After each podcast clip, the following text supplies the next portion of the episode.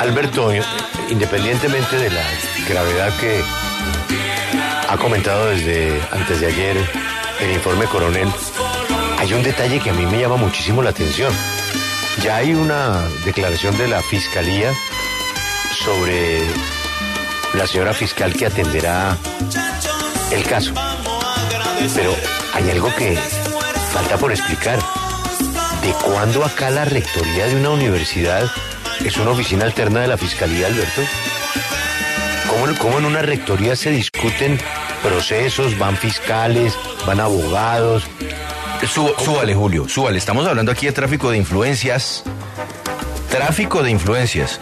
Porque si como se oyó en esta grabación, Hubo reuniones de un exfiscal, hubo reuniones con una persona cuyos familiares están involucrados en un proceso ante la fiscalía, además expectantes de una imputación de cargos, y pidiéndole a una fiscal que, que, mire a ver cómo puede contener eso, eso se llama tráfico de influencias y eso es un delito.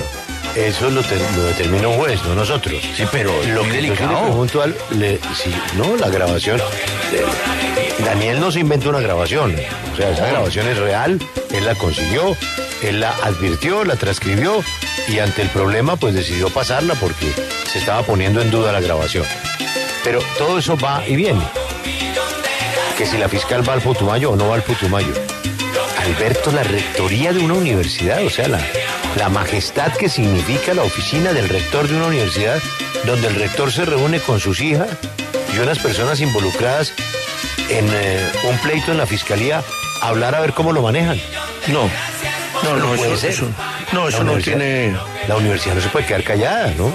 Que yo sepa, no tiene antecedentes. Eh, eh, lo que pasa es que en muchas oportunidades los ex los alumnos, los exalumnos de las universidades adquieren notoriedad en el campo político o en el campo judicial y tienen alguna eh, vinculación que se mantiene, pero no como para que se produzcan eh, reuniones de la naturaleza a la que usted se refiere.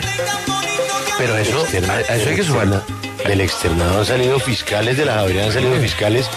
Yo no había oído que por cuenta de que hay, una relación por exalumnos, en la rectoría se reúne el rector, el rector y la hija y la fiscal de un caso a discutir el caso. Pero súmele un detalle, Julio, y esa es una información que algunas fuentes nos han dado aquí a la W, y es qué tipo de relación puede existir entre una exalumna, como es el caso de la fiscal Monsalve, y el rector Noguera, para que ésta incluso pues tenga acceso a la agenda personal en la que el rector Noguera escribe de su puño y letra las reuniones que tiene. Porque yo puedo ser exalumno, no sé, de la Javeriana, pero yo no llego a la oficina del rector a mirarle la agenda y a ver con quién se reunió el lunes y con quién se reunió el martes y a qué hora y no sé qué. ¿Es un exalumno? ¿Tiene acceso a eso? ¿O es que ya hay un vínculo mucho más cercano entre esa exalumna, el rector Noguera, porque además nótese usted la familiaridad con la que se, se tratan, las expresiones que utilizan. Cuando el eh, mismo Daniel destaca que habla con una familiaridad en donde hasta le podría, pues podría uno señalar, le está faltando al respeto a la señora fiscal. Nótese usted que en la grabación se oye muy bien cuando el fiscal le habla a ella de no sea, a ver cómo es que dice, no sea ridícula. Eso usted no se lo dice a una persona cualquiera.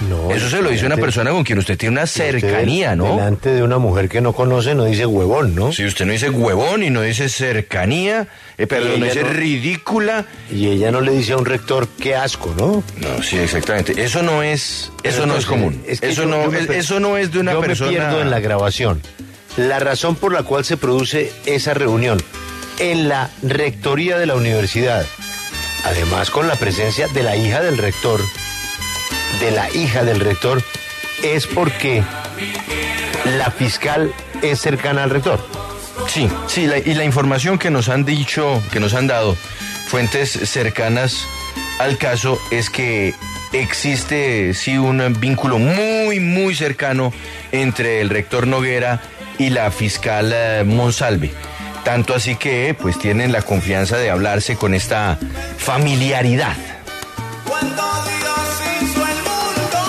Sea, una alumna le dice, ¿Rodrigo al rector? No, yo, no, le- yo no le digo, yo no le digo al rector de mi universidad eh, por su nombre. Yo le diría rector. Pero, ¿Rodrigo?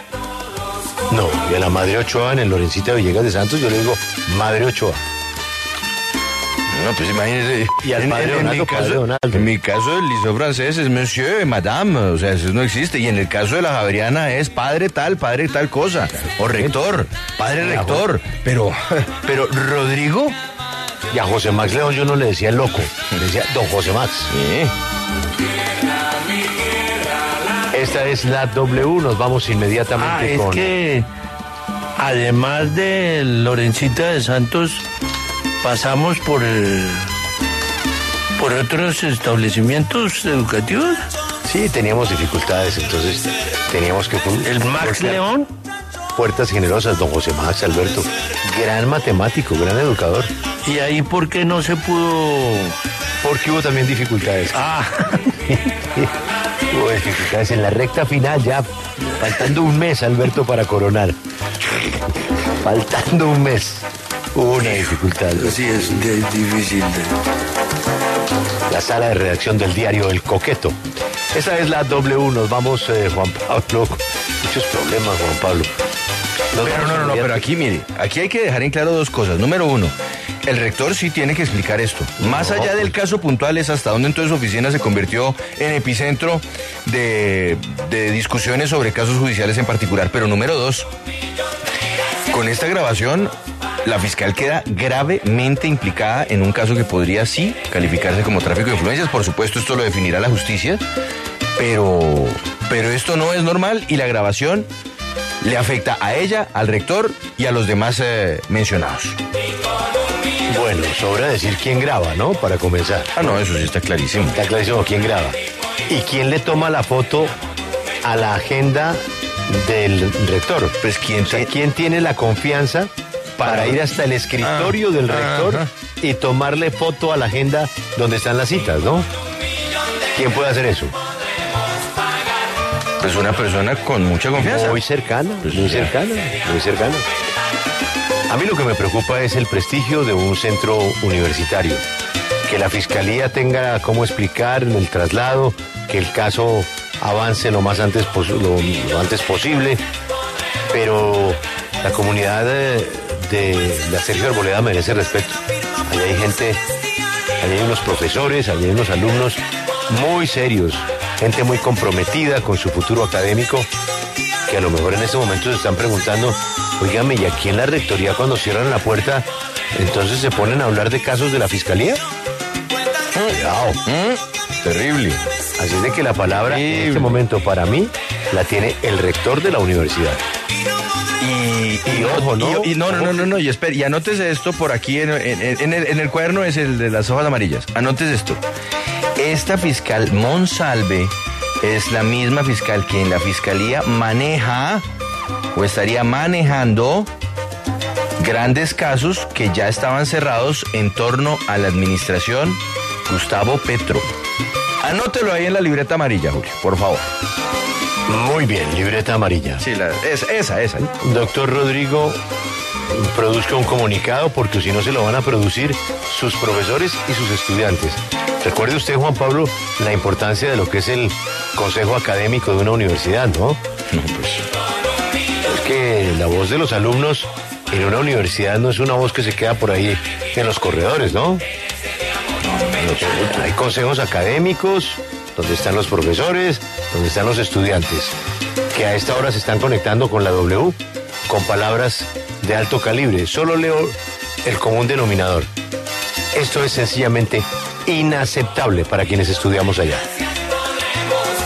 Un estudiante de derecho. Un estudiante de derecho que estará pensando después de oír esa grabación. Dígame, aquí cierran la puerta, llega una fiscal y discuten el caso y que si se mueve, que si no se mueve, que cómo le ayudamos, que cómo archivamos. Y con la hija del rector ahí.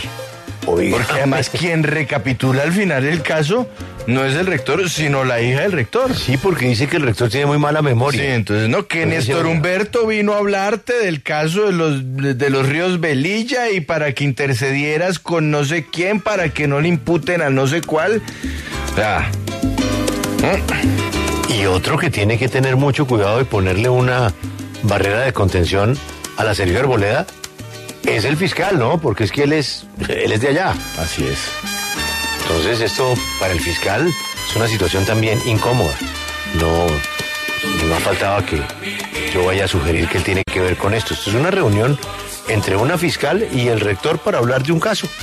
Así de simple, en la oficina del rector.